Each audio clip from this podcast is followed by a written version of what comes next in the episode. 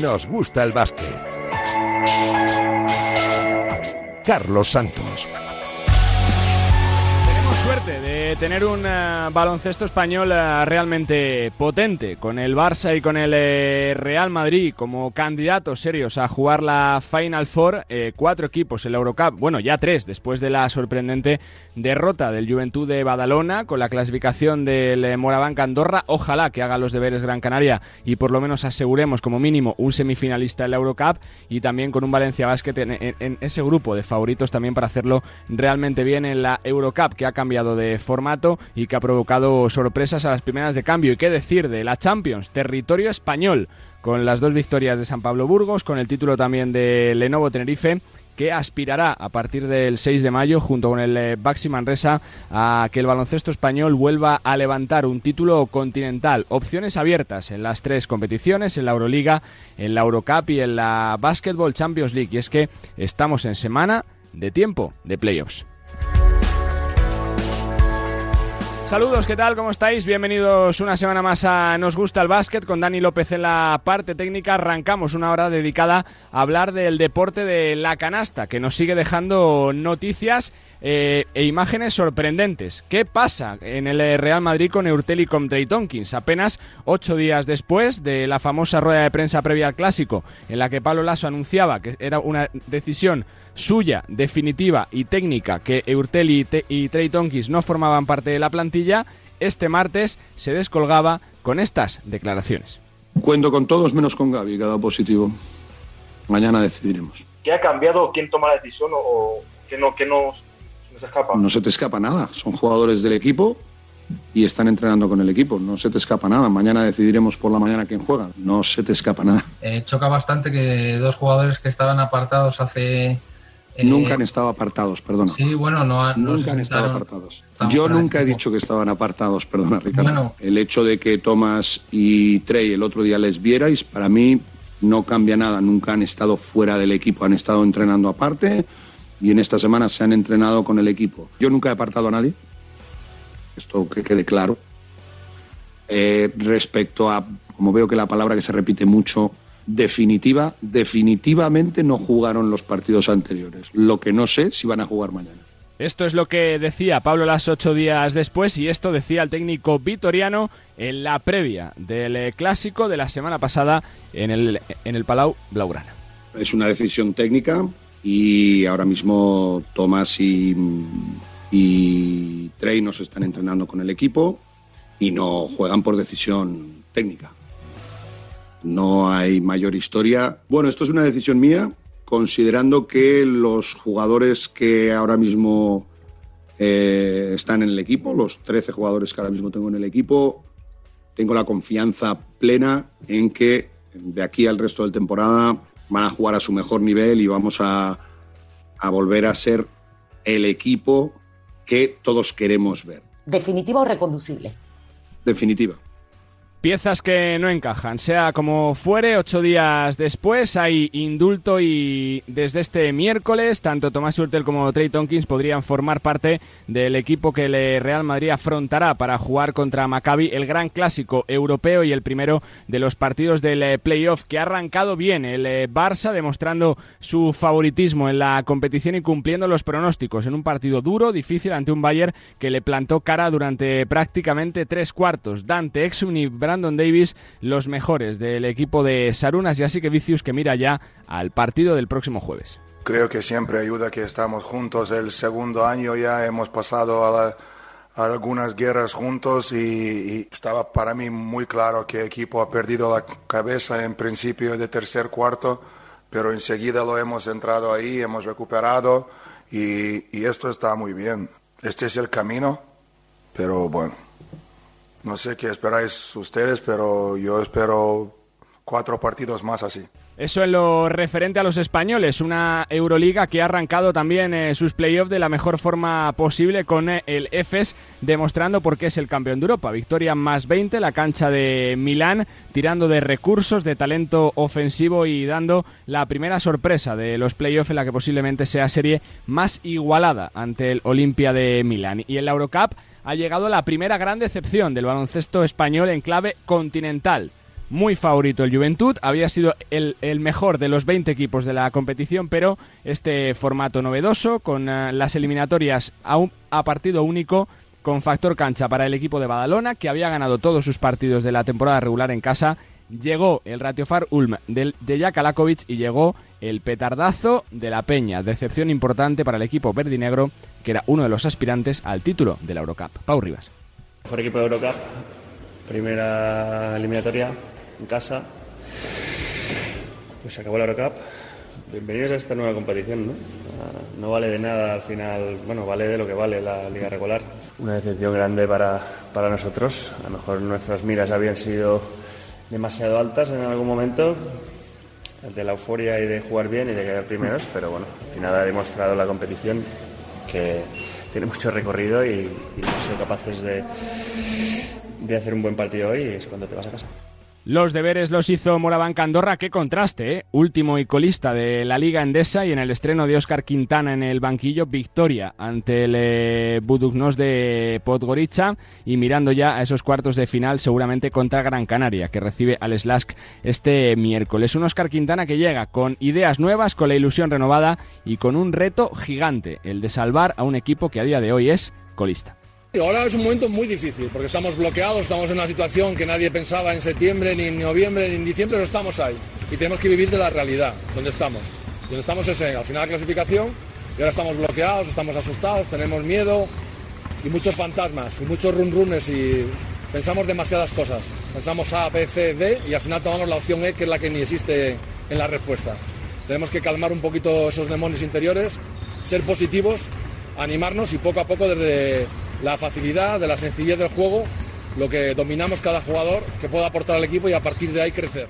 Ocho victorias lleva Moraván Candorra, colista del ACB, penúltimo San Pablo Burgos con nueve, con nueve también con Sur Betis que por primera vez sale del descenso después de tres victorias seguidas y de una Semana Santa espectacular y con diez triunfos el Casaemón Zaragoza que viene de ganar al Barça, con diez también el Mombuso Bradoiro y con diez el Urbas Fuenlabrada. Ya salvado con trece victorias virtualmente el Surne Bilbao Basket, con lo cual unas cinco últimas jornadas absolutamente espectaculares para decidir qué equipo se mantiene en eh, la ACB y qué equipo no desciende a la LEP. Y precisamente desde la LEP tenemos también otra última hora de la jornada y es que el se está a punto de cesar a J. Cuspinera como entrenador del conjunto colegial después de la mala racha de resultados en las últimas semanas. A pesar de esa Copa Princesa ganada en el Wizzing, se cayó ante el Granada en el eh, Palacio de los Deportes de Madrid se viene de caer eh, de forma contundente ante el eh, Leima Coruña y se opta por eh, cambiar de entrenador cuando a los colegiales le quedan seis partidos para terminar la liga regular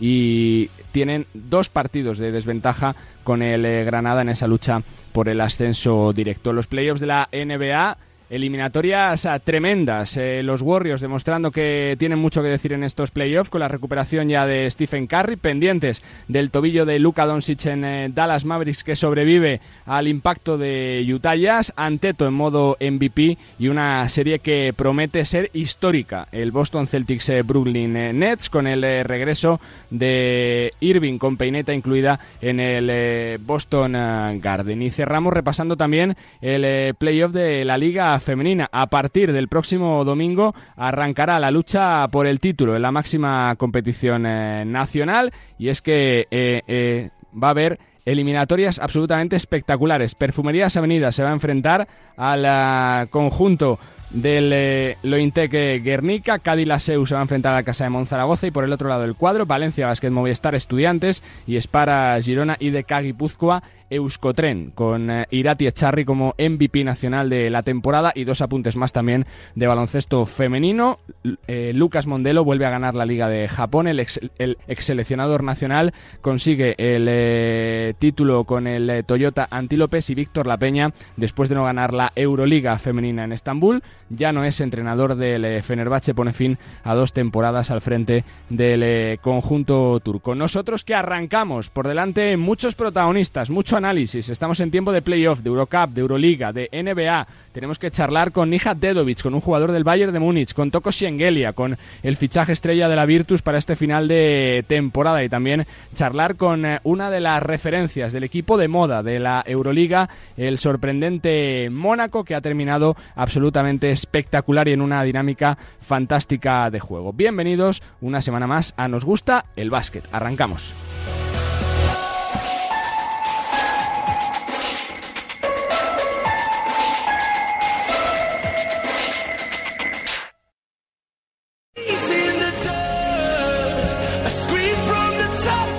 Bueno, pues eh, seguimos hablando y mucho de los playoffs eh, que se van a estrenar y que se han estrenado con una serie fantástica entre el eh, Barça y el Bayern. En ese Bayern de Múnich juega un ex del equipo culé, donde se formó, es bosnio, es uno de los mejores jugadores de la historia del Bayern de Múnich y seguro que le hace especial ilusión jugar este playoff.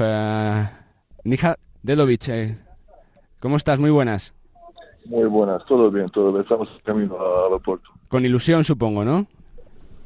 Oh, claro, estamos preparados seguro para uno, un, grande partido de, de, playoff contra un rival especial para mí, uh, por ejemplo, porque como tú decías, uh, mis primeros uh, pasos profesionales he hecho en Barcelona, tres años estaba ahí. y es siempre una alegría volver a Barcelona. Y parece que es impresión, ¿no? Porque ellos son los favoritos por la fase regular que han hecho, siendo primeros. Supongo que, que, lo que se ha hecho ya está bien, pero que si se puede pelear contra el Barça se va a hacer, ¿no? De tú a tú, partido a partido.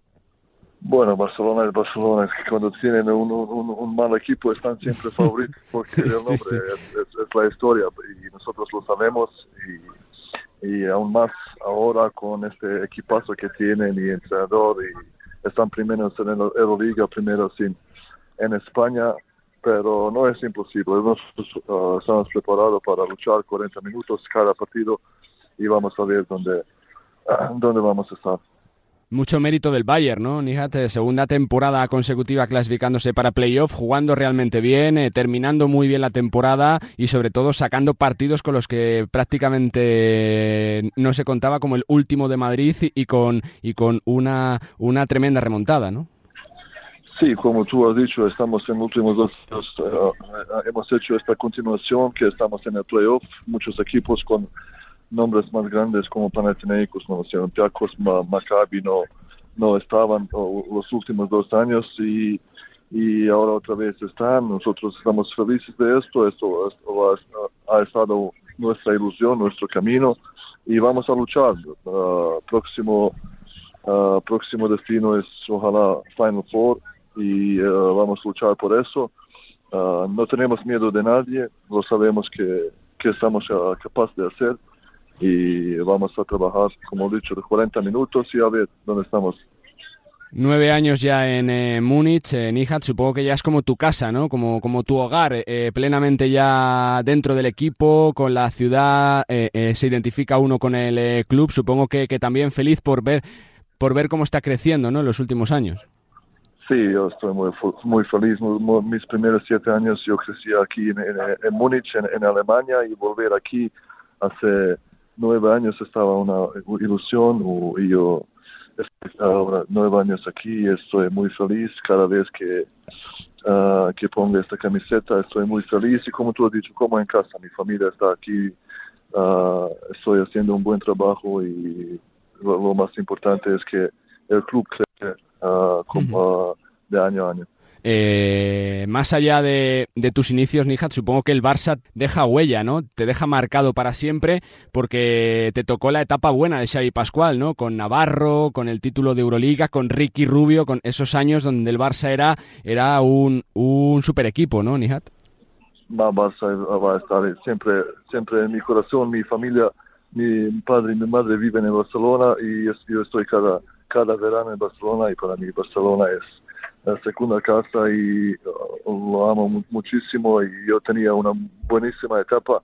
Uh, tres años he ganado títulos y y siempre es para mí una, una alegría para volver a Barcelona y para mí va a estar siempre en mi corazón. ¿Te parece el gran favorito por la temporada que ha hecho para ser campeón de Europa? ¿no? Porque es un proyecto ya consolidado en los últimos años, han fichado grandes jugadores como Calates, como Mirotic, como Higgins, como Brandon Davis, a un técnico como Saras que, que conoce la casa, que es, que es muy culé, es el gran favorito, ¿no? Parece, ¿no? Por lo que viene haciendo favorito número uno, yo creo que ellos tienen mucha presión, tienen todo, como tú has dicho, en, la plantilla de, de ex NBA, de, de entrenadores que han ganado todo y tienen todo y tienen mucha presión seguro con, con, esto. Y vamos a ver uh, si uh, si van a ganar si, si, si lo ganan yo yo, yo, yo lo deseo mucho que, que que, que tengan que elegir que un equipo lo gana, que lo gana lo Barcelona, después de Bayern.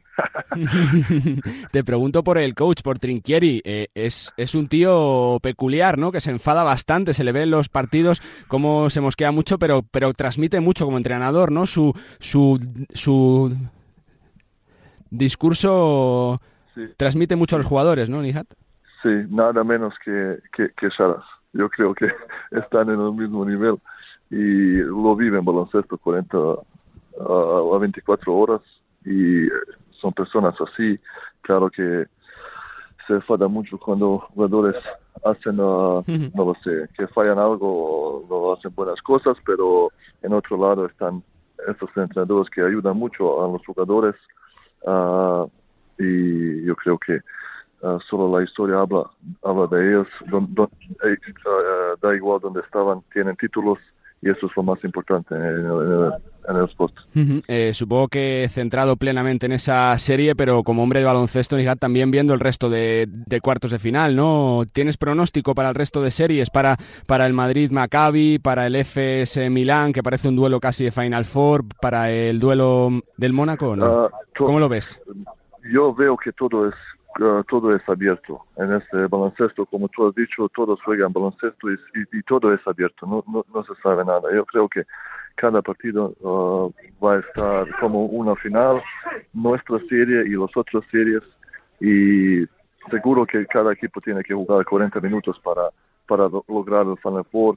Uh, lo más fácil tienen los equipos que tienen mucha experiencia, como Barça, como Madrid, como Efes, con jugadores que han ganado esto, que, que saben cómo jugar playoff, pero como han, como han visto el año pasado, nosotros contra uh, Milano y Zenit contra Barcelona, que uh, no es no es siempre que favorito claro. gana de 3-0. La clave para el Bayern puede ser eh, salir vivo del Palau, Nijat, o sea, tratar de sacar un partido para intentar rematar en Múnich. Bueno, mira, nosotros vamos a intentar cada partido que estamos ahí, que, que, tenemos opciones para ganar. No, no va a estar fácil, lo sabemos esto. Uh, Barça, Barça es un, un, un gran equipo, va, van a estar uh, muy fuertes. Nosotros vamos a intentar estar en el partido y después tener opciones para, para ganar. Eso es nuestro plan. Dos preguntas que me quedan para terminar. Te tengo que preguntar por Sanam Musa. Supongo que como bosnio también eh, feliz por él, ¿no? Por su explosión definitiva, por lo que se, se presuponía de un jugador tan joven del que se hablaba también, después de dos, tres años difíciles para él, sobre todo lo mental, eh, saliéndose en Breogán otra vez, eh, Nihat.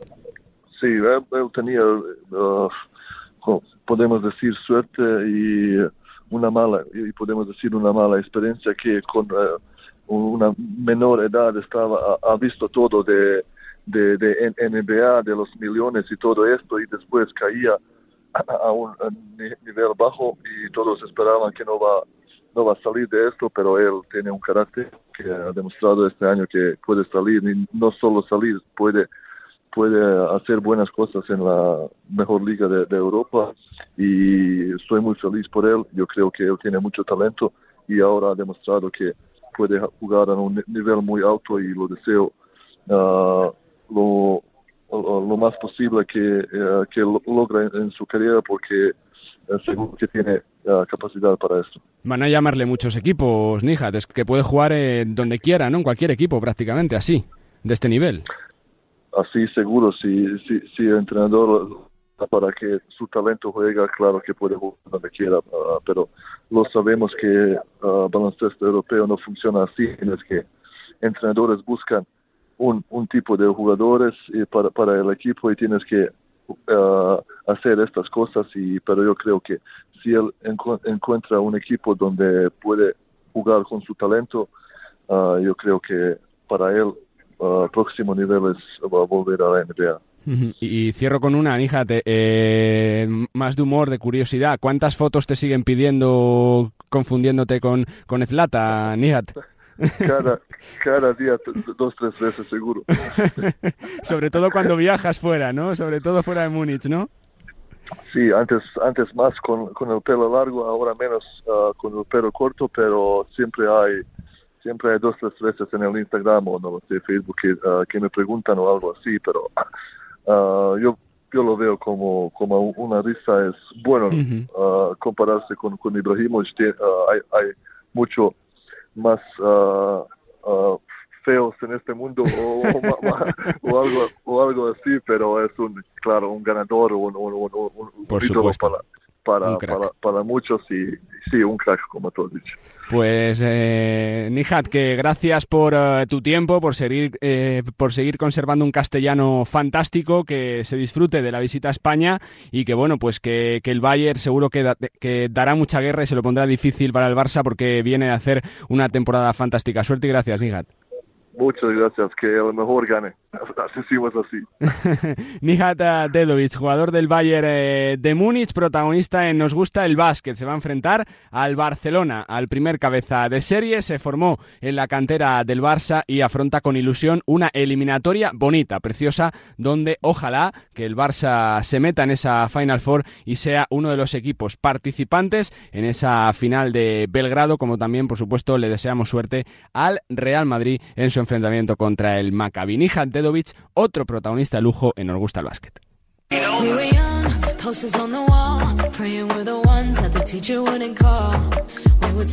Bueno, lógicamente es tiempo de playoff eh, de Euroliga y si un equipo yo creo que ha sorprendido a todos por lo bien que lo están haciendo y con todo merecimiento es el Mónaco. Se metió el último en la Euroliga ganando de forma brillante y yo creo que sorpresiva la Eurocup, pero es que lleva una temporada fantástica. Han terminado en séptima posición con un rush final de temporada sensacional, sobre todo desde la llegada de Sasa Obradovic y con un equipo temible que ahora se enfrenta al Olympiacos con factor cancha en contra, pero con toda la ilusión en esos playoffs. Y alguien que conoce muy bien el proyecto de Mónaco desde hace años es eh, Sergei Gladir. Le recordaréis, bueno, pues en Fuenlabrada, en eh, Manresa, eh, gran triplista, gran jugador y ahora técnico asistente del conjunto francés. Eh, Sergei, ¿qué tal? ¿Cómo estás? Muy buenas.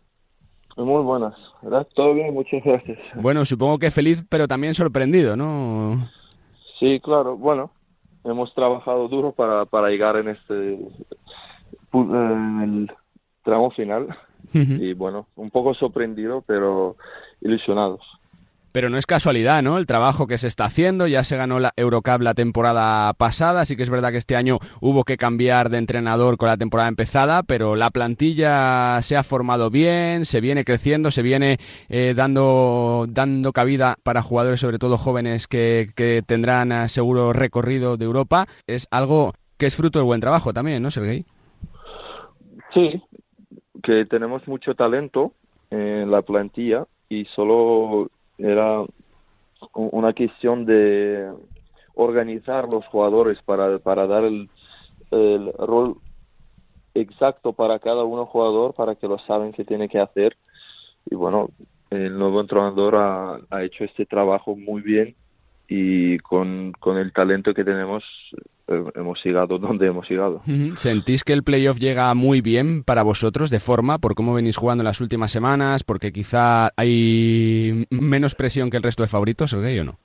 Uh, no, no, no te puedo decir porque es mi primera vez de playoffs, si, si estamos preparados, preparados o no, pero uh, todos los playoffs de, de todos los países, todas las competiciones son muy diferentes de, de temporada regular y bueno, espero que estamos preparados preparados primer, primero mentalmente y bueno, de, de juego estamos jugando bien y solo hace falta continuar así. Eh, te quiero preguntar por el proyecto de Mónaco. Uno como tú que lo conoce desde hace años, primero como jugador, después eh, como entrenador. ¿Por qué ha crecido tanto Mónaco? ¿Tanto apuesta por el baloncesto? Porque se ve el pabellón lleno semana a semana, que se apuesta por jugadores reconocidos en Europa, se ha fichado bien y que se vienen consiguiendo resultados, ¿no? ¿Qué es lo que cuenta las últimas temporadas? Sí, sí, la temporada, después de la temporada, los dirigentes de- del equipo están haciendo un, enorme trabajo en tema de eh, creciendo el, interés ¿no? de la gente alrededor de Mónaco, de Mónaco, para que vienen y, y llenan el pabellón. Eso es el primer objetivo, era para llenar el pabellón, porque antes, hace ocho años, Ujú. era 100 personas en el pabellón por un partido. Pues ahora es casi cada partido es pabellón lleno. Bueno, ellos cumplido, han cumplido ese objetivo. Y en tema de resultados de, de juego, bueno, cada, cada año han encontrado un, una plantilla, eh, bueno, no, no, no quiero decir ideal, pero muy buena los Sí, sí. jugadores para, para cumplir los ob- objetivos. Solo que nos queda es ganar, bueno, primero ganar, eh, llegar lo más alto posible en Euroliga y que nos queda en, en Francia es ganar la liga. Bueno, eso es nuestro objetivo. Y supongo que da tranquilidad, ¿no? Para el trabajo, Sergei, porque se está hablando, ¿no? De que se quiere invertir mucho en el proyecto de la próxima semana, con mucha rumorología siempre en cuanto a nombres, pero es verdad que quedan eh, todavía meses para, para lo que pase desde junio, pero tener plaza de Euroliga ya Ah, confirmada mira, es algo clave, ¿no, Sergei? Para construir. Es- es- eso no es mi trabajo de, de, de estas, de estas cuestiones, Mm. pero eso sí que es clave para construir para el año, año que viene, es un clave para saber si estamos dentro de Euroliga o no, pero ya estamos dentro y hay que hacer, hay que empezar poco a poco, si no han empezado ya. Te pregunto por el cuarto de final. eh, frente a Olympiacos. Sí que es verdad que este año se ha mostrado muy sólido en casa, pero fuera de casa eh, sí que tiene un poquito más de problemas. ¿Por dónde pasan las claves de los cuartos de final, Sergei? Olympiacos uf, es, es, uh, tiene sangre de campeón. Los jugadores que todo el equipo es el equipo de campeones. Lo saben ganar en cualquier momento y lo saben jugar duro. Pues yo creo, yo creo que quien va a jugar más duro va, va a ganar ese partido. Ese, eso no es cuestión de, de táctica ahora. Ya los equipos, todos los equipos saben unos y otros los jugadores individualmente, todo el mundo sabe lo que hacen, pero el hustle, voy a decir que los rebotes ofensivos, quién va a parar contra quién va a correr mejor en contraataque y ah, ah, meter más puntos fáciles, ¿sabes qué quiero decir? Claro, sí, sí. Eso.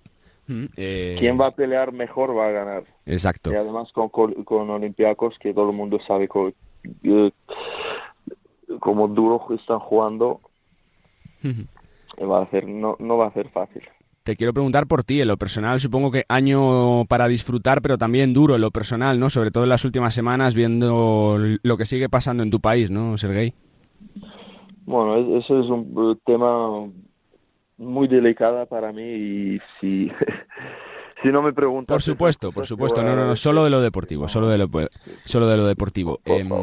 Em, por un jugador del que se habla mucho, ¿no? Por su talento, por lo bueno que es, por lo que anota, por lo decisivo que es, pero que siempre se ha dicho que es un poquito complicado de manejar. Eh, la figura de Mike James como entrenador es cómo se trabaja con un jugador así, tan bueno, con tanto talento como Mike James, eh.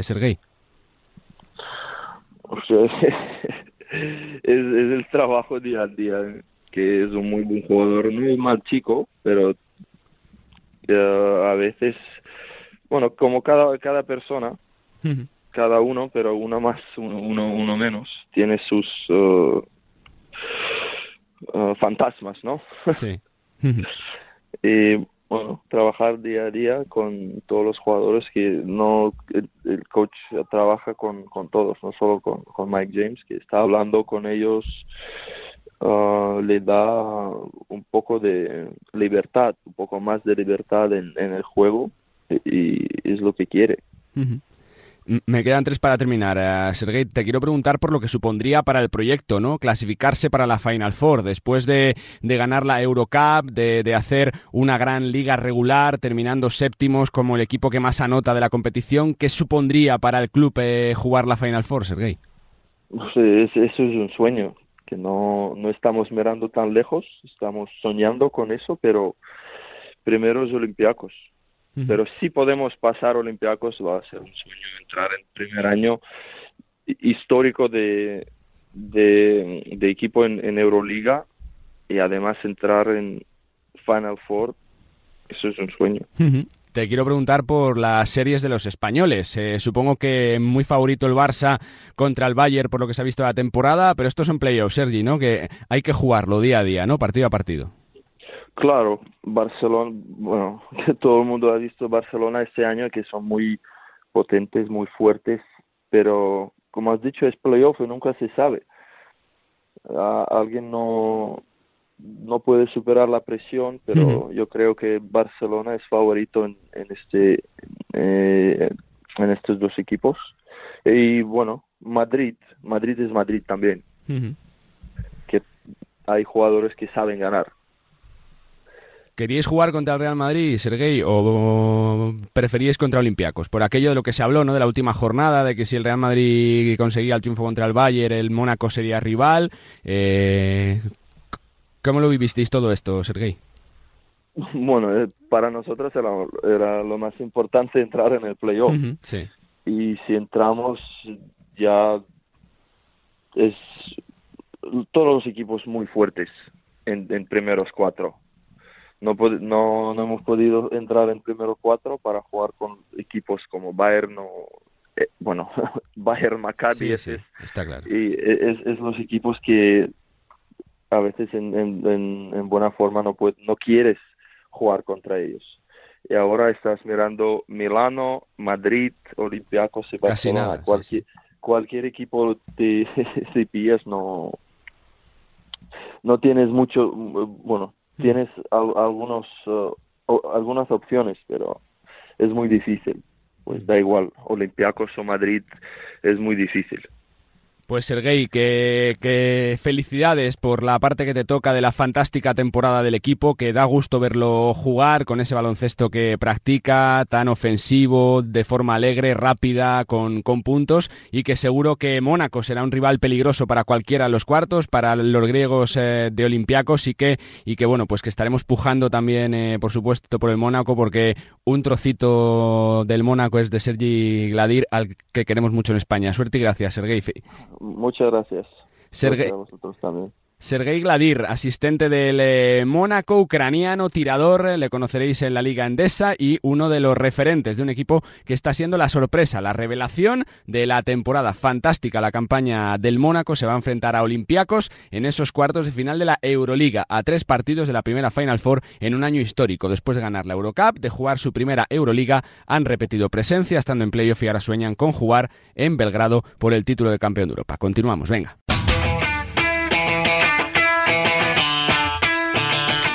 Bueno, pues tiempo para analizar todo lo que está pasando en el mundo del eh, baloncesto, especialmente los playoffs de Euroliga y de Eurocup que ya han arrancado y bueno, pues también analizar cómo se interpretan las palabras, las últimas, las más recientes de Pablo Lasso en relación al tema de Urtel y Tompkins, ocho días después de que dijera una cosa bastante diferente. Voy saludando a los compañeros que me acompañan. Saludo a Chema Lucas. Chema, ¿cómo estás? Muy buenas. Hola, muy buenas, Carlos. Desde la redacción de Movistar Plus y desde 2 contra 1, desde la redacción del Mundo y de Dazón, saludo a Lucas Bravo. Lucas, ¿qué tal? ¿Cómo estás? Muy buenas. Hola, muy buenas noches, ¿cómo estáis? Enseguida incorporo desde Radio Marca y desde Radio Galega a Millán Gómez. Comienzo por ti, Chema. Primero, preguntarte mm, por lo deportivo, por los playoffs, por ese arranque, ¿no? Por esa victoria de, de EFES, eh, demostrando el potencial porque es campeón de Europa contra un eh, flojo Milán y con ese triunfo del Barça, ¿no? Cumpliendo con los pronósticos y sacando un, un, partido que siempre suele ser complicado como es el primero de las series. Bueno, la temporada del EFES ya sabíamos que como vigente campeón iba a ser de, no, de menos a más, como estamos viendo. Creo que grandísimo el esfuerzo defensivo, ¿no? Dejando en menos de 50 puntos a, a Milán.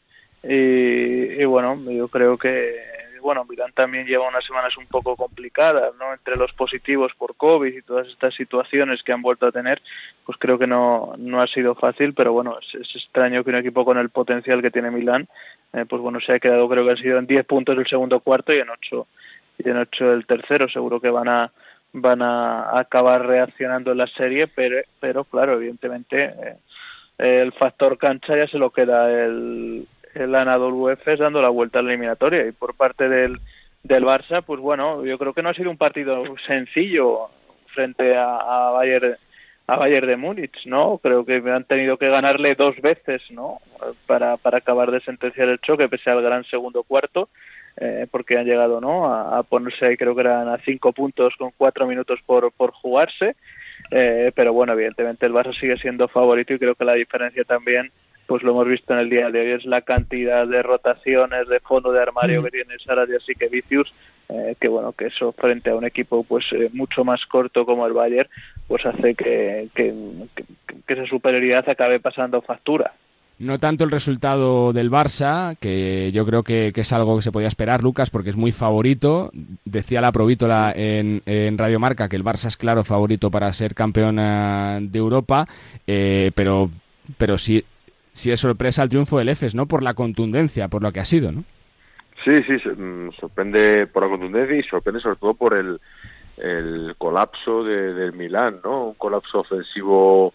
eh, yo recuerdo un partido contra el Mónaco de hace unas semanas que fue muy parecido, en el que de repente dejó de anotar, se enredó hasta fallado los tiros libres, son cosas que le ha pasado hoy, unos porcentajes bajísimos y no especialmente ante la mejor defensa de, Europa, ¿no? Porque el EFES eh, se caracteriza por algo por, por su potencial ofensivo.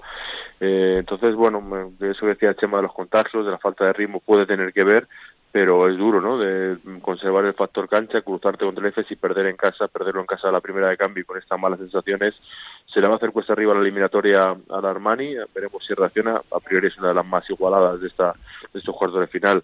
Y el EFES, bueno, pues un poco lo que esperábamos, era el rival que nadie quería los cuatro primeros en, en, la, en el cuarto de final y, y otra vez tanto yo creo que es un equipo evidentemente que con depende mucho de, de Michik y del Archie y del Arkin hoy lo han vuelto a, a mostrar y son dos jugadores de tanta capacidad y, y tan determinantes que, que pueden hacer casi cualquier cosa contra cualquier rival, ¿no? Entonces eh, es complicado, ¿no? Eso, cómo se le ha puesto las cosas al Milán. Se incorpora también eh, Millán Gómez. ¿Cómo estás, Millán? Muy buenas. Hola Carlos, muy buenas. Desde Radio Marca, desde Radio Galega, Millán, eh, te pregunto por tu sensación de los primeros dos partidos de playoff, por la victoria de Efes contundente ante Milán. Se espera mucho de esa serie de cuartos y de esa victoria del Barça, ¿no? Cumpliendo pronóstico frente al Bayern. Sí, el Barça en un partido en el que ha tenido varios arreones, comenzó más agresivo y más anotador tanto por dentro como por fuera el Bayern de Múnich, el Bayern se agarró continuamente al partido. Creo que el Barça, sobre todo al final del primer cuarto, con la dirección de Roca Jokubaitis, el físico de Dan Texum, que está a un nivel sensacional, recordando sus mejores momentos en, en Utah, y por supuesto esa defensa, esa polivalencia que tiene Brandon Davis, que le da eh, un factor diferencial, pues creo que decantaron el, eh, el partido. En el caso de, de la victoria contundente de Efes en, en Milano, creo que eh, tuvo Milán una circulación bastante espesa, poco fluida, salvo ese momento de los triples de, de Ben Bentil. Creo que Efes, como ya he dicho en alguna ocasión, tiene seguramente el juego exterior más, más importante de Europa. El juego más completo creo que lo tiene el Barça. Creo que han dado buenas rotaciones exteriores en, perdones, interiores, eh, tanto Tibor Plyce como Brian Dunston hoy en, en Efes y, y creo que han sido decisivos para una victoria bastante contundente entre dos eh, equipos eh, candidatables a- al título. Evidentemente, Efes es el vigente campeón y, y Milano es- es- estuvo pues a una canasta la temporada pasada de, de llegar a la, a la final de Berlín. Eh, Chema, antes de hablar de lo deportivo, ¿te ha sorprendido la rueda de prensa de Pablo Lasso ocho días después de, de decir prácticamente algo diferente, la previa del Barça sobre Urtel y, y sobre Tonkins o no? Bueno, yo es que mm, creo que en estas situaciones, eh, sobre todo con las limitaciones que tiene el Real Madrid, mm, eh, ya no solo, ¿no? Lo vimos en el partido contra el, el, el Río Breogán, limitaciones ya en número de efectivos, ¿no? Por ese eh, golpe que sufrió en Bilbao Jeffrey, Jeffrey Taylor y se tuvo Mm. que quedar fuera, y si luego sumas eh, pues que ni Urtel ni Tonkins y todos los problemas en el base estaban, pues que al final una plantilla que tú has apostado por hacer una plantilla más larga, pues se te reduce mucho, ¿no?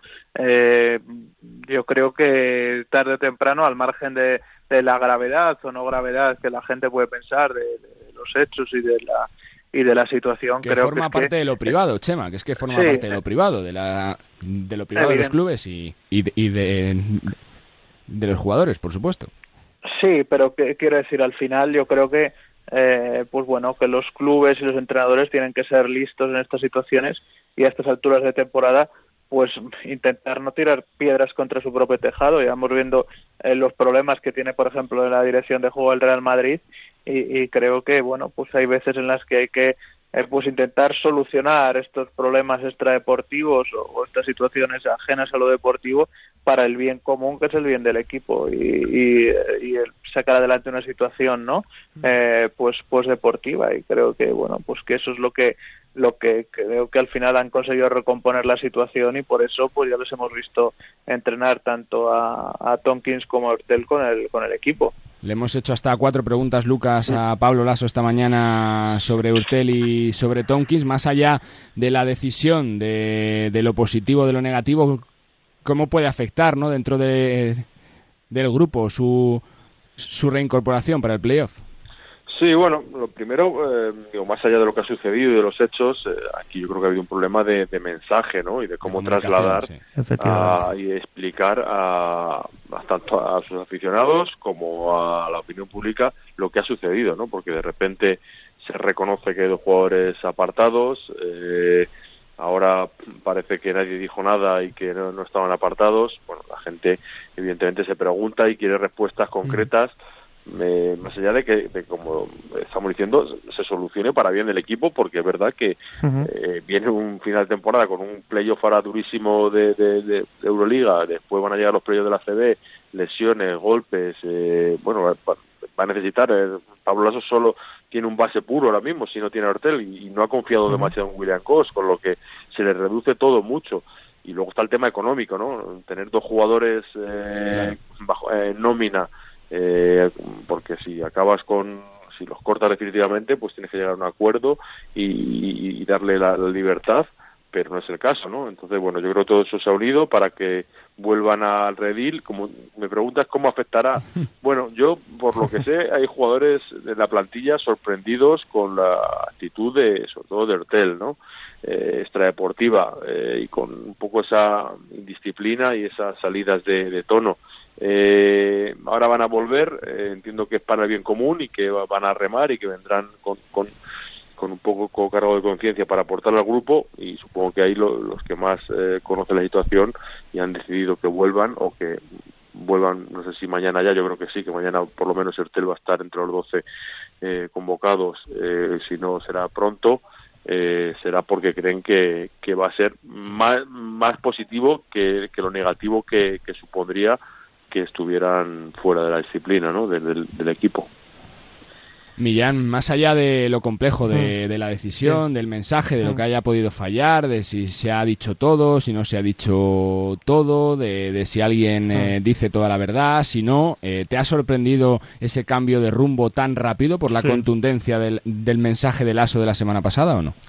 Yo lo intuía que se podía dar, pero de otra manera, comunicándolo de otra manera. Es decir, yo que soy muy lasista, yo escuchando la rueda de prensa, creo que el tono de las contestaciones de Pablo Lasso contigo, con Lucas, con Ricardo González, etcétera, a mí personalmente no me ha gustado. Sabes que hace días lo hemos hablado Carlos tú y yo en privado. Yo la única opción por, por ser un poco abogado del diablo, porque ya sabes que me gusta intentar ponerme o empatizar en todos los puntos de vista, cuando Pablo Lasso hablaba de definitivo, que yo entendí definitivo como definitivo, es decir, que no volvía a jugar ninguno de los dos en toda la temporada, que se refiriese a que era definitivo. Creo que la pregunta de Pilar va por ahí.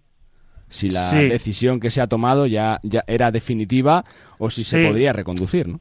Estoy totalmente de acuerdo, pero sabes que lo hemos hablado en privado. Quiero decirte que la única opción que se refiriese a definitivo, es decir, en eso, a cortísimo plazo en los siguientes partidos, que a mí también me suena raro, por supuesto, pero digo, es la única opción. Lo que sí tengo claro es que el Madrid tiene un problema grave en la dirección de juego, que por tanto Thomas Hertel es absolutamente necesario, más eh, sobre todo con las carencias que está aportando Nigel William Goss, salvo momentos muy concretos como el partido del Chesca. Creo que Thomas Hertel a nivel de rendimiento deportivo, yo creo que estaba cumpliendo bastante bien. 8,6 puntos y 4,4 asistencias en, en ACB con muy buenos porcentajes en tiros de 3, 9 puntos y 4,6 asistencias en, Euroliga. A mí el Thomas Hertel que me gusta es sobre todo el que dirige, no el que asume excesivos tiros. Venía paradójicamente de jugar un buen partido, por ejemplo, fue Labrada, hace unas semanas en, en Málaga, incluso contra Panathinaikos, horas después de esa famosa o supuesta fiesta, incluso en Tel Aviv. Por tanto, a mí me sorprendió esa baja a nivel deportivo de Thomas Hertel. Lógicamente hay cuestiones de disciplina, pero si esa indisciplina también la cometió Yabusel y con Yabusel mm. tomas otra decisión, aunque solo simple, simplemente sea por una cuestión contractual de que ha renovado hasta 2025, pues evidentemente no, es una, no son decisiones excesivamente coherentes. Trey Tompkins es otra cuestión, lleva siete temporadas en el club, llega justo después del triplete 2015. El club ha tenido mucha paciencia en muchos momentos con él y realmente apenas ha rendido, salvo momentos muy concretos en esta temporada, como las semifinales de Copa. La verdad que es un tema peliagudo. Por salir del barro, Chema, te pregunto lo deportivo. Con la baja confirmada de Deck, que seguramente se va a perder mínimo los dos primeros partidos de la serie, ¿cómo cambia lo deportivo para el Real Madrid? Con la reincorporación eh, de Urtel, con las sensaciones de las últimas semanas, del Palau, con el partido de este fin de ante el Breo. ¿Cómo lo ves? Bueno, yo creo que, eh, va a ser una eliminatoria complicada. Veo al Maccabi que llega en los mejores momentos ¿no? de, de, de la temporada con Avi Eben a los mandos, ¿no? que lleva muchos años siendo el, el scout del equipo y que ha tenido que dar un paso adelante para, para tomar la dirección y que conoce muy bien precisamente a los jugadores porque ha sido el culpable en muchos de los casos de, de los fichajes. Eh, y bueno, vamos a ver, vamos a ver este Real Madrid. Yo creo que eh, que bueno, que, que, el partido frente al Breogán tiene que haber servido para sobre todo recuperar sensaciones en casa. Eh, creo que en ese partido, pues bueno, la aportación, eh, pese a que bueno, ya sabemos que, que el Breogán sin Musa, pues bueno, era otro equipo, pero, pero quiero decir, creo que la aportación de jugadores como Nigel William Goss o como sobre todo Anthony Randolph, pues fue esperanzadora eh, aunque aunque bueno evidentemente esto es Euroliga y es harina de otro costal pero creo que son jugadores que pueden que pueden aportar y que pueden sumar eh, evidentemente creo que va a ser necesario pues sobre todo la entrada de Urtel en la dirección de juego tengo tengo pocas dudas que durante la eliminatoria lo van a necesitar y luego eh, pues la baja de Gavide que es importante porque para mí es un jugador diferencial en la posición de tres sobre todo cuando echa el balón al suelo o en situaciones eh, de contraataque corriendo toda la pista, ¿no? Eh, vamos a ver, yo, yo creo que, que, va a ser una eliminatoria bastante complicada. Quizá Lucas, el gran rival del Real Madrid, sea el propio Real Madrid, ¿no? De, de, qué versión se va a ver, ¿no? Sí, eh, eso es lo que un poco esperamos todos. Ojalá, ojalá reaccione como, como, como esperamos, como ha hecho otras veces también, pero sinceramente eh, yo creo que también eh, influye mucho el momento en el que llega el Maccabi, que llega eh, después de la etapa Sfaropoulos eh, muy muy recobrado, con buenas sensaciones, con buena dinámica, con jugadores además individualmente eh, y físicamente muy potentes. Ya lo vimos en el partido de, hace unos días contra Madrid, como al final del partido lo, lo logran levantar con, con acciones individuales y con contagiándose el resto. Eh, se esperan además, eh, estaba leyendo 2.000 o 3.000 aficionados mañana en el Wizzing de, del Maccabi, algo que, que, bueno, ellos siempre son súper fieles y lo hemos visto en otras Final Four, pero mm, puede influir, ¿no? Porque no ha sido la mejor eh, entrada este año en el, en el Wizzing de aficionados del Real Madrid, aunque mañana seguramente eh, esté lleno, pero que haya 3.000 aficionados rivales puede, puede influir. Sí, sí, claro que sí. y, y, bueno, yo creo que Madrid, evidentemente, lleva mucho tiempo sin ver su versión buena. Eh, y cada vez ha ido a peor con esas remontadas eh, en contra con el Bayern, con el Tenerife, perder en Bilbao. Bueno, si vemos su versión de cómo compitió contra el Barça y, otros partidos recientes, eh, va a estar ahí, pero en cualquier caso va a ser una eliminatoria muy difícil. Eh, creo que le va a costar ganar los dos partidos en, casa y que tenga que sacar uno allí, uno en Israel, con lo difícil que es para, para intentar conseguirlo en el quinto. Ojalá me equivoque y, y como hemos visto otras veces, el Madrid eh, saque su mejor versión en Europa y resuelva y esté la Final Four, pero, pero lo veo muy complicado. Millán, tu sensación. Pues que a priori, más allá de lo que del objetivo, de lo científico, de que es la eliminatoria a priori más igualada porque es el cuarto contra el quinto, creo que está el precedente de, del partido de Tel Aviv donde, donde el Madrid fue de más a menos, donde tuvo más acierto Maccabi en el, en el último cuarto remontando, Maccabi llega con seis victorias seguidas, Maccabi es un equipo con jugadores muy talentosos en el uno para uno, que tiene, que tiene también jugadores talentosos por dentro, que defiende muy bien las líneas de pase, que lleva seis victorias seguidas. Creo que es una eliminatoria bastante igualada, pero estoy de acuerdo contigo, Carlos, que, que seguramente el principal enemigo del Real Madrid es el propio Real Madrid. Va a tener la baja de un jugador clave como es Gavidec. El otro día tardó varios segundos Pablo Lasso en la rueda de prensa post partido contra Brogan en definir, en describir a Gavidec, pero lo, calificó como, como clave. Creo que si el Madrid mantiene esa dinámica positiva, más, más allá del partido del Brogan, donde tiene mucho acierto y donde sí que manejan bien el balón, pero evidentemente es un rival mucho, mucho más inferior Brogan que por supuesto Maccabi, eh, creo que el principal enemigo del, del, Madrid es el propio, el, propio, el propio Real Madrid. Y tener un poco, darle continuidad un poco al, a la competitividad que tuvo el Madrid en los tres últimos cuartos en el, en el Palau Blaugrana, donde reacciona un parcial inicial del Barça. Y por uh, cerrar eh, la tertulia, Chema, eh, valoración de la Eurocup. Eh, supongo que sorprendido como todos con el pinchazo de, de la Peña. no sé opciones, ¿no? De Moravanca Andorra, que parece que se ha levantado con Quintana. Gran Canaria, que puede tener prácticamente el camino despejado hasta semifinales jugando en casa. Valencia Basket como uno de los favoritos la Virtus, Partizan, eh, con este, este formato puede pasar de todo. Pues tú lo has dicho, puede pasar de todo, ¿no? Creo que es una moneda al aire, como, como ya hemos visto, ¿no? En el, en el arranque, hemos visto, ¿no? A un Morabanca Andorra que venía pues bastante tocado, ¿no? Sobre todo pues creo que recuperar la, alegría ofensiva, sobre todo jugando en, su pista y ser capaz de, ganar a Bugnos. Luego, pues eh, jugarse un cara o cruz, el Juventud de Badalona, yo creo que un poco eh, pues bueno, le, diría que le ha podido un poco la, la presión escénica frente a un mm, equipo que juega muy bien como Ulm, un equipo eh, muy serio pese a tener esa baja de, de Cristiano Felicio, pero pero entiendo que ahora pues el bajón de el pinchazo en Badalona será será importante, pero es lo que tiene este este sistema de competición. Yo creo que tanto Valencia como Gran Canaria, eh, pues por su parte del cuadro eh, pues, pues bueno, eh, pueden tener bastantes opciones. Vamos a ver cómo arrancan en esos, en esos primeros partidos. Sobre todo quiero, quiero ver ¿no? a, Valencia que tras dos derrotas a domicilio en, en la Liga Endesa, pues reaccionó en victoria eh, con un gran Xavi López Aroste y vamos a ver quién es el que da el paso adelante para cubrir un poco esa baja importante de, de Clemen Prepelic. Y bueno, pues de los demás equipos, pues poco que decir, ¿no? Vamos a ver eh, qué pasa con Partizan, qué pasa con, con mi Virtus a partir de, de, este miércoles, pero, pero partido a partido más que nunca con, con este formato. Difícil pronosticar, ¿no, Lucas? Es que se ha visto que, que, tres minutos malos te mandan para casa, ¿no? Que la presión de tener que jugar en casa te puede pasar factura y de que, bueno, sí, Valencia, Gran Canaria están en ese grupo de candidatos, pero es que, ojito a las sorpresas. Sí, bueno, hoy el partido del Juventud ha sido un poco eh, el, bueno, el paradigma de este nuevo formato, ¿no? Hmm. Eh, tan atractivo para algunas cosas, pero tan cruel. Quizá injusto, ¿no? Un poquito injusto, sí. Bueno, yo injusto no lo calificaría, porque al final es baloncesto. Eh, no, no, creo que haya sido injusta la, la victoria hoy de Luz no, no, en, en, Badalona, eh, a domicilio.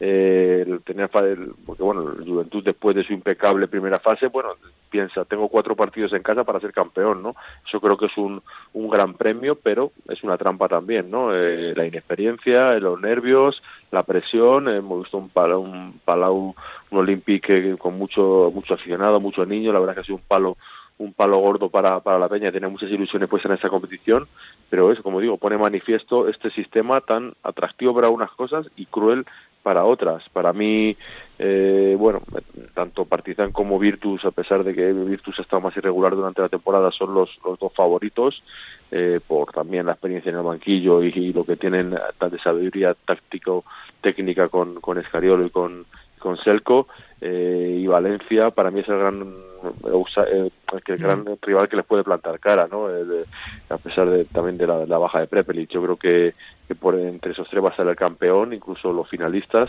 y, y veremos no pero bueno el aviso hoy del Ulm eh, sí, queda sí. ya también para, para todos. Cierra Millán. Pues creo que es un, un, un formato muy atractivo para el aficionado neutral pero para el aficionado fiel de cada equipo, pues evidentemente es un sufrimiento. Yo he estado a varias pantallas con Euroliga y Eurocup, también con el fútbol, por supuesto. Yo al Juventus sí que esperaba que, que superase eliminatoria, pero hoy le ha faltado el acierto exterior que, que tiene habitualmente. Tiene jugadores muy interesantes a, a nivel exterior, Pau Rivas, Guillem Vives, Ferran Basas, Andrés Feliz, etcétera. Y hoy no han tenido ese, ese acierto. Veo como favoritos a, a Valencia, a Virtus y a, y a Partizan y, y de, también demuestra el nivel del baloncesto español que el colista hoy día de la CB esté en eso cuartos es, de final de la, de la Eurocup. Y yo antes bromeaba con algún amigo y que, que, que se me entienda bien en, eh, en Andorra y que no, se, que no se enfaden, que yo con tal de que se salve el Obradoiro, pues eh, ya es suficiente, pero a ver si el campeón de la Eurocup va a jugar en Leboro la temporada que viene. Pero bueno, eso, se, eso demostraría también el nivel del, del baloncesto español. Pues eh, chicos, que es un placer, que gracias como siempre por vuestro tiempo, por vuestros comentarios y que, y que disfrutemos de este tiempo sensacional de playoff. Fuerte abrazo para todos, gracias. Abrazos. Un saludo, un abrazo. Chao. Desde Movistar Plus y desde 2 contra 1 Chema de Lucas, desde la redacción del Mundo y de Dazón Lucas Saez Bravo y desde Radio Marca, desde Radio Galega Millán Gómez para analizar cómo viene la Eurocup, cómo viene la Euroliga en este tiempo de playoff que ya ha comenzado y que disfrutaremos en estas semanas. Todavía hay tiempo para charlar de la NBA y con varios protagonistas. Venga. A.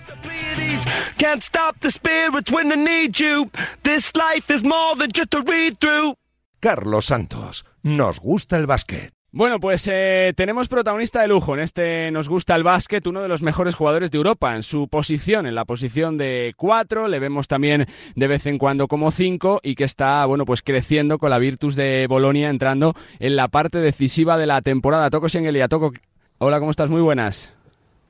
Hola, buenas, ¿qué tal chicos? Bueno, eh, supongo que, que, ya son eh, días donde te estás soltando más con el equipo, se está viendo tu mejor versión, eh, ya acoplado al 100%, ¿no? Dentro del equipo, Toco. Eh, sí, a ver, aquí, aquí uh, me siento muy a gusto. Uh, el, equipo, los compañeros, eh, eh, los entrenadores me ayudan mucho para, para que el transición fuera fácil y, y rápido. Eh, la verdad, físicamente y todavía ahí no me encuentro 100% uh, uh, sí. todavía, pero, pero poco a poco estoy subiendo el nivel. Vaya reto viene ahora, ¿no? Toco este formato nuevo de Eurocup, eh, va a exigir el 100% día a día, que no se puede fallar. Claro, claro, es que uh, es una cosa que tenemos que estar enchufados cada día cada partido es, es, como un final, ¿no? Y creo que en los entrenamientos que estamos haciendo es, es un poco es un poco vamos a esta línea para que en todo, todas las posiciones en ataque y en defensa está, está, estaríamos 100% uh, focus uh, en, la idea que queremos hacer. Para un jugador debe ser un reto ilusionante, ¿no? Recuperar el prestigio de un club eh, con tanta historia como Bolonia en, de Europa y sobre todo con la exigencia, ¿no? Casi de hacer un buen resultado para estar en la Euro ya Liga de la próxima temporada, Toco. Sí, a ver, para mí, para mí es, eh, uh, es un privilegio estar aquí. Uh, la verdad que el, club está muy bien. Uh, la organización está, está en top, top level. están haciendo todo para que para que sea así y creo que creo que este equipo merece mucho estar en la Euroliga. Yo oyendo desde fuera cómo estaba ya, ya pensaba eso, pero estar aquí viendo y viviendo en este, este día a día, pues, eh, siempre, sí, no, hay, no hay preguntas, ¿sabes? Uh -huh. eh, por lo que me respondes, Toco, fueron las claves, ¿no? Que te hicieron eh, que elijas Bolonia, ¿no? Tras tu salida de Rusia, ¿no? Sí, sí, uh, bueno, al final uh, fueron uno de los primeros que, que me hicieron la oferta. Uh, y han demostrado que me querían, me querían mucho y también hablé con, uh, con coach Sergio uh, y también el Danny Hackett que se ha incorporado un poco antes que yo. Sí. Y, y, nada, ¿sabes? Fue, fue fácil tomar esa decisión. Eh, Toco, como jugador, ¿este formato de Eurocup te gusta, no te gusta? ¿Es justo injusto por lo que se ha visto en la liga regular, que ha sido larga, pero que ahora te lo juegas todo prácticamente en, en un día? Sí, a ver, a mí me, me, encanta jugar baloncesto otra vez, que, sabes, um, es, es, lo que quería hacer, lo que quería continuar, uh, sabes, después de salir de Rusia no quería um, quedarme quieto y, uh -huh. y, estar en este nivel y jugando uh, con los chicos que tienen el nivel que tienen, me, me hace una ilusión. Eh, te quiero preguntar por uh, ti si han sido meses más duros en lo psicológico casi que en lo físico, ¿no? Por lo mal que lo has pasado familiarmente, por todo lo que se dijo, ¿no? De tu salida del CSK, si lo has pasado mal psicológicamente en esta semana, si has tenido que tener eh, mucho cariño de la gente que está a tu alrededor. Eh, mira, al final yo, como siempre he dicho, que desde, desde que he salido, ¿no? Que eh, pasando mal... Uh, no he pasado mal. Uh, si, si comparamos lo que está pasando en, en, Ucrania, sabes, no, no puedo no puedo decir que yo he pasado mal. Nada es, es alguna cosa que de la vida y uh, sabes, como como siempre hay subidas y bajones y uh, gracias a Dios que he tenido gente alrededor que me ha ayudado a traspasar este este tiempo lo más fácil posible y, y nada no eh, no puedo decir lo que está pasando por, por encima ahora, no puedo decir que yo, yo he pasado mal algo, ¿sabes? Que no. Eh, Toco, tampoco... No fue fácil, pero, pero Ujú. bueno, ¿sabes? No te molesto mucho más sobre este tema, solo una pregunta de este tema. ¿Sientes que a veces lo- los jugadores, eh, la gente desde fuera no es consciente de que sois personas, que no solo sois deportistas y, y- y de que también son cosas que os afectan, eh, todo lo que está pasando, que tenéis que, que ser también ciertos transmisores eh, de valores más allá del juego, Toco?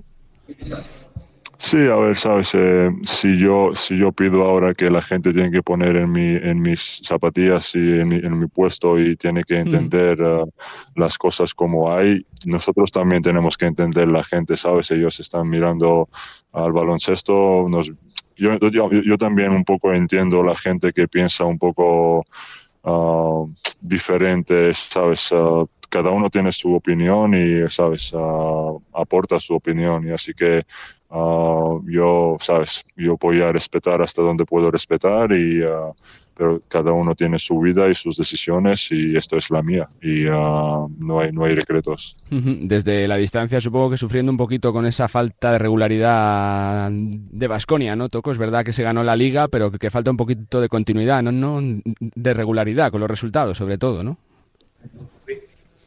Sí, al final, al final eh, no es fácil hacer una transición, Claro. estar en un sitio seis años, ah, sabes que estar, estar como en casa y luego hacer una transición en un equipo que ah, no quiero decir que es, es, eh, se ha hecho todo de nuevo, ha- habían jugadores que ya jugaban ahí años, pero creo que también los jugadores de, de- del core que fuimos ahí también fuimos como, como nuevos y bueno, es, es- solo era, solo era el- la cosa de tiempo, yo creo. Eh, como, como presidente de, de la Asociación de Jugadores, Toco, ¿cuánto trabajo has tenido durante este tiempo, ¿no? De, eh, de inquietudes de los jugadores por el calendario. Yo no sé si hay que darle una vuelta a todo un poquito para, para tratar de acoplar todo, ¿no? Porque están siendo temporadas de locura, de 70, 80 partidos que los jugadores es complicado que aguantéis todos los años, Toco. También es un tema a trabajar, ¿no? No. Este. Sí, a ver, es algo, es, es algo que vamos a, vamos a, ¿cómo se dice? Adresar. Ujú, vamos, sí. a, vamos a hablar sobre esto también.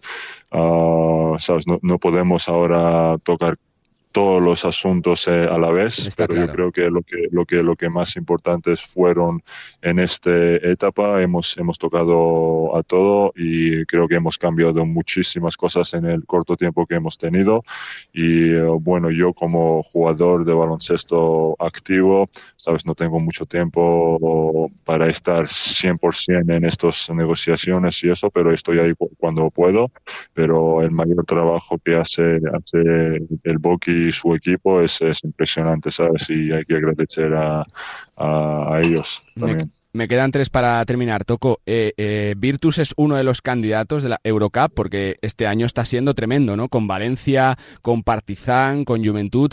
Hay una pelea gigante, ¿no? Fuertísima.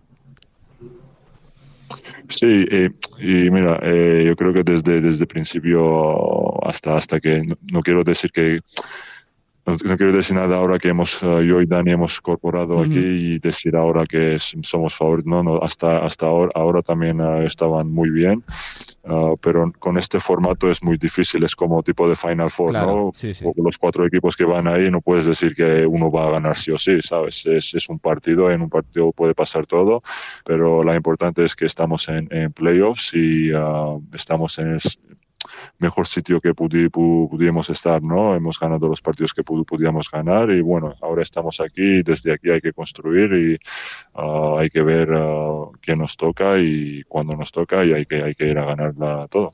Eh, feliz allí para seguir más años, ¿no, Toco? La Virtus. Sí, sí, me, me, me siento bien, me siento bien, ah, pero por ahora, sabes, me, me centro como siempre, ¿no? No, no, no estoy pensando mucho más allá a futuro, es que, sabes, Eh, pero me siento, me siento muy a gusto aquí, sí. Y cierro con una, eh, como un tío sincero que, que tú eres, Toco, ¿tú sancionarías a los rusos también para la próxima temporada? ¿Lo sacarías de la licencia A de Euroliga por todo esto que está pasando o no? Mira, es, es, es un asunto muy, uh, muy sensitivo y, y yo como el, uh, tengo el puesto de jugador y puesto de um, presidente de, de ELPA y tal, um, eh, hacer una declaración así el día de hoy eh, con vosotros no veo no veo muy muy muy bien hecha. Si, si esto tengo que hacer voy a hacerlo en mi manera. Ah, pero pero sabes eh, cada uno que toma estas decisiones toma toma por sus razones. Como he dicho, todo el mundo tiene su opinión y todo el mundo aporta su opinión y hay, hay, hay que respetarlo, hay que respetarles y, y bueno, al final es deporte es deporte, pero la vida es la vida, ¿sabes? Está claro. Pues Toco, que te agradecemos siempre tu sinceridad, tu tiempo, que nos alegra que estés feliz y contento, disfrutando del baloncesto, que es lo que te gusta, que es lo que mejor sabes hacer, y que te esperamos eh, prontito con grandes resultados de la Virtu. Suerte y gracias, Toco. Gracias, tío. Gracias.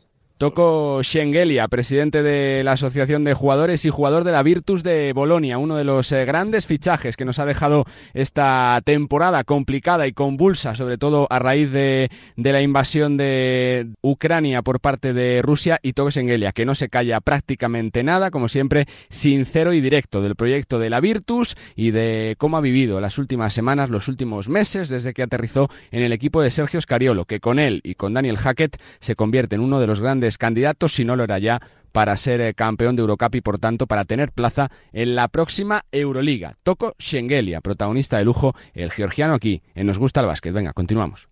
When I'm underneath the bright lights, when I'm trying to have a good time. 'cause I'm Bueno, pues lógicamente hay que hablar también y mucho de los playoffs de NBA, porque no solo comienzan esta semana los de Euroliga ni los de Eurocup, sino que han comenzado también los de la mejor liga del mundo, buscando el campeón, el, el poseedor del anillo que la temporada pasada levantaron los Milwaukee Bucks, que seguro que aparecen otra vez en esa terna de candidatos, con Phoenix, que ha sido el mejor equipo en cuanto a balance de la temporada, con eh, Boston Celtics y con equipos que se transforman en las rondas finales. Jorge Quiroga, Jorge, ¿qué tal? ¿Cómo estás? Muy buenas. Hola, muy buenas, Carlos, ¿qué tal? Desde marca.com, Jorge, eh, llevamos apenas cuatro días de playoff, pero cuántas cosas, ¿no? Que, que ya han pasado, ¿no? Ese, eh, ese, ese primer regreso de Kyrie Irving al Boston Garden, con, con los ya rompiendo el factor cancha de Dallas Mavericks, pendientes del tobillo de Doncic, eh, la versión de Anteto, tremendo, ¿no? Sí, eh, bueno, lo de lo de Dallas es eh, un poco problemático porque aunque han conseguido empatar la- las series, eh, es verdad que el problema de Doncic en esa pantorrilla, ese problema muscular, esa eh, mm, más que contractura y le podría dar muchos problemas. Ahora trasladan la serie. eh, los Mavs están esperando un poco a ver qué ocurre en, esa, en esos dos partidos para ver si eh, fuerzan el regreso de Doncic. Se decía que si hubieran perdido esta noche eh, y se hubieran colocado con un 0-2, eh, volvería de inmediato en, el, en el tercer partido. Pero eh, claro, el riesgo es, es grande, es una lesión muscular, sabemos lo traidoras que suelen ser esas lesiones. Y, y van a esperar un poco a ver qué pasa en Salt Lake City, ¿no?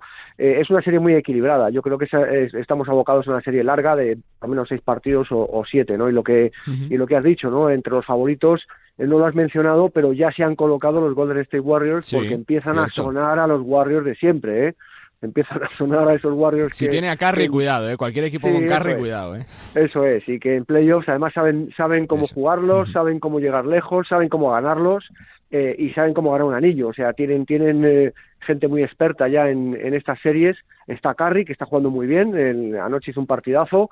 Está Clay Thompson, está Draymond Green, empiezan a estar todos. eh, en fin, eh, eh, yo contaría mucho con, los Warriors, incluso eh, por delante de Phoenix Suns, porque aunque se está hablando de que es el equipo a batir, eh, es verdad que, que Chris Paul está a un nivel eh, estratosférico, que David Booker casi merece estar en el mejor quinteto cuando se elija de la NBA, eh, que están jugando muy bien, que tienen muy, mucha gente y, y muy buena, pero eh, vamos a ver qué pasa con Golden State, que, que, que para mí es uno de los equipos, ahora mismo es tapadillo, porque es verdad que al final parece que, que habían perdido fuelle, pero, pero llegados los playoffs son grandísimos favoritos. Y lo que has dicho, Milwaukee por supuesto va a estar. Me está gustando mucho la serie de Filadelfia contra Toronto, no tanto la serie, sino el rendimiento de Filadelfia, ¿no? Porque yo pensaba que iba a ser mucho más igualada, por lo menos al principio, y me parece que los Sixers eh, se están empezando a, situar como uno de los grandes candidatos en el este, lo eran ya, pero bueno, eh, James Harden parece que ha decidido que, que más que su eh, eh, no le importa compartirla o incluso dejar que, que sea eh, Embiid el, el, el, gran líder de ese equipo y la verdad es que eh, parece que la serie la está dominando fácilmente. Y creo que lo que has dicho una de las más bonitas es la de los Celtics contra los contra los Nets no va a ser va a ser una gran una gran serie esa. Eh, Jorge los que, que, más sabéis siempre decís que los playoffs son un, un, una algo diferente que lo que se ha hecho mm. la temporada sirve de poco es realmente así o sea eh, el rendimiento que se ha visto la temporada de Phoenix eh, cuando llega ahora varía mucho el de Brooklyn con los problemas que ha tenido con lesiones con la falta de acoplamiento, con los cambios, con los traspasos, eh, ¿se puede mutar tanto en la fase final o no? Bueno, yo creo que es un poco exagerado. Eh, es cierto que, no se juega igual en la liga regular que en los playoffs, no se defiende igual. Se habla siempre sobre todo de que en los playoffs los equipos se transforman sobre todo defensivamente porque saben lo importante que es cada partido. Eh, pero, pero no es, no es eh, una diferencia tan grande. Vamos a ver a, a Phoenix rindiendo muy alto porque, porque lo han hecho. El problema está en que eh, lo, eh, lo, que he comentado antes, si tienes jugadores en tu, en tu equipo que saben cómo jugar esos partidos de playoffs, que saben qué hacer en, en momentos determinantes, eh, vimos que el final del, del Celtics Nets, del primer partido entre los Celtics y los Nets, se decidió en, en la última sí, jugada sí, con una canasta de Jason Tatum, con una gran defensa de Marcus Smart, eh, con Jalen Green jugando muy, muy, muy, muy al límite y vimos que ganaron el partido. Es decir, que, que se necesita un poco, un poco esa experiencia, eh, pero también si no has, si no has rendido en la, en la liga regular, muchas veces no te sirve, no te sirve tampoco los playoffs. Eh. También es importante la inercia con la que llegas. Los Suns llegan con una inercia muy, muy, muy ganadora. Eh, yo creo que, que eh, algo, algo tiene que ver cómo hayas jugado en, en, la liga regular, sobre todo a partir del All-Star, que es cuando se dice que, que las temporadas regulares cuentan, eh, para luego jugar bien en los playoffs. ¿eh? O sea, no, no es tanto como no vale de nada lo que se ha hecho, no. Evidentemente no vale de nada porque si los Suns caen en la primera ronda, pues Está claro. las sí, 64 sí. victorias que han tenido, bueno, pues en los libros de historia nada más, porque, porque poca cosa más. Pero evidentemente eh, algo tiene que ver y sobre todo el rendimiento en el que van llegando ju ciertos jugadores. Ya hemos visto que lo que que lo que le ha pasado a Dallas es que durante los partidos de liga regular, sobre todo el último, pues se ha quedado sin Doncic y eso puede ser importantísimo en las series contra Utah. Uh -huh. eh, Jorge, ¿qué proyecto se juega más en estos playoffs, no? Porque eh, los Bucks de, de, Anteto ya tienen el título del año pasado, sí. Warriors lleva ese pozo de, de, eh, de, tres títulos prácticamente consecutivos que consiguió, eh, quizá Brooklyn, ¿no? Eh, quizá Brooklyn, Phoenix son, son de los proyectos que más se jueguen, ¿no? En cuanto a futuro de lo que hagan en, en esta ronda final, ¿no? De playoffs. Sí, sí, sí, clarísimo. Eh, esos dos que has nombrado, yo añadiría también el de los Sixers, porque eh, al fin y al cabo es un equipo que lleva tiempo eh, metido ahí en la élite del, del, este, ha regresado a esa élite después mm. de haber estado fuera. Eh, y parece que el proceso ese que, que, que mencionaba en Beat desde el principio, que era con Ben Simons, ahora ha cambiado mucho, ya no tienen a Ben Simons, ahora está James Harden, es una apuesta importante y arriesgada, eh, pero, pero se van a jugar mucho, sobre todo si no alcanzan como mínimo la final de la NBA. Estamos hablando del, del, de la máxima exigencia para los, para los Sixers, pero también para los Nets. Eh, como has dicho, eh, es, es una, un proyecto que ya el año pasado eh, hizo aguas. Eh, yo creo que no están preparados para otro fracaso, sobre todo eh, pronto, ¿no? Y podría ocurrir, uh -huh. porque están ante unos Celtics brutales. Pero también se juegan los Celtics, eh, que si no consiguen por lo menos alcanzar esas finales, también habrán tocado techo y, y tendrán que, que, empezar de nuevo, ¿no? Los Suns es importante también que, mm, a ver, los Suns son subcampeones, es decir, eh, el siguiente paso ya es ser campeón. Si no son campeones, pues probablemente también también va a haber un, muchos cambios allí, ¿no? Estamos ante algunos proyectos. Eh, has mencionado a los Warriors. Los Warriors es un equipo que puede aguantar eh, un año más, unos años más, tranquilamente, incluso fichando gente para, para intentar ganar, ¿no? Pero hay algunos que no, hay algunos, algunos proyectos como el de los Suns y como el de los Nets que si no llegan por lo menos a, disputar finales de la NBA eh, pueden, pueden, pueden acabar eh, derruidos, ¿no? Me quedan uh, dos temas, Jorge. Eh, ¿Cuánto puede cambiar el futuro de jugadores, eh, pues caso de, del Facu, caso de Juan Hernán Gómez, de lo que hagan en este playoff, ¿no? Porque Facu viene de una temporada difícil, sobre todo la segunda mitad de, de campaña. Juancho parece que por lo menos entra dentro de la rotación de, de Utah, que se asoma como titular a... de cuando en vez. Eh, ¿Puede ser fundamental para su decisión, para su futuro o no? De ambos jugadores. Pues en parte sí, en parte ha sido fundamental también, por ejemplo, el hecho de que, de que en Utah eh, Juancho haya jugado en las últimas semanas y, lo haya hecho bien, incluso contando en, el, en, el, en la rotación del equipo titular. Eh, eh, nosotros hablamos no hace mucho con, lo, hizo eh, eh, Guille, Guillermo García, habló con, con, con Jordi Fernández, el asistente en, en, Denver, y él hablaba de que veía claramente la, la carrera del Facu y la carrera de Juancho aún en la NBA y que eran jugadores primero que tenían cartel y que tenían equipos eh, que podrían ir detrás de ellos y luego que les había visto que este año habían, habían conseguido una madurez a pesar de, la falta de minutos eh, que les hacía ser jugadores importantes y que lo iban a demostrar en los playoffs. Vamos a ver lo que ocurre porque todo va a depender un poco también de la vida eh, de los equipos en, los playoffs. Si Utah cae a, las primeras de cambio o Denver también y Denver lleva camino de, de poder sí, eh, pues eh, veremos muy poco en acción a, al Facu y a Juancho. Yo creo que de todas maneras eh, ambos jugadores todavía van a tener algo más que decir en la NBA. Yo no, yo no los veo volviendo eh, este año, no sé si al siguiente, pero no este año. Entre otras cosas porque les han quedado cosas por hacer y, cosas por demostrar, pero con posibilidades. Es decir, Juancho, ya te digo, el último tramo ha jugado, lo ha hecho bien, ha entrado en rotación, ha sido titular. Es decir, podría, podría verse incluso, eh, eh, podría pensar que ya eh, no hace falta que vuelva a Europa todavía y que todavía puede la NBA hacer algo, ¿no? Incluso a lo mejor mm. si se produce algún traspaso, pero no lo sé. Es difícil saber porque llegados los playoffs también es verdad que los jugadores menos habituales pues juegan bastante menos. Y una por cerrar, algo que nos gusta mucho siempre eh, los periodistas es el tema de, galardones, eh, siempre de premios, sin sorpresas, ¿no? En los candidatos. Ya se conoce Smart como jugador defensivo de la temporada en cuanto a mejor jugador del año, entrenador, sin sorpresas, ¿no? Los candidatos, Jorge. Sí, eh, bueno, vamos a ver, una, una, cosa son los candidatos, otra cosa es lo que al final se decida. Es. verdad que durante, durante todos estos meses, digamos, hemos estado con, lanzando quinielas, ahora ya hay poca sorpresa, pero y me imagino que, que eh, siempre se dice que los playoffs tienen poco que ver en, o, no deberían tener que ver en la, en la elección a, a, los MVPs o a los mejores entrenadores de la temporada, pero a veces influye, ¿eh?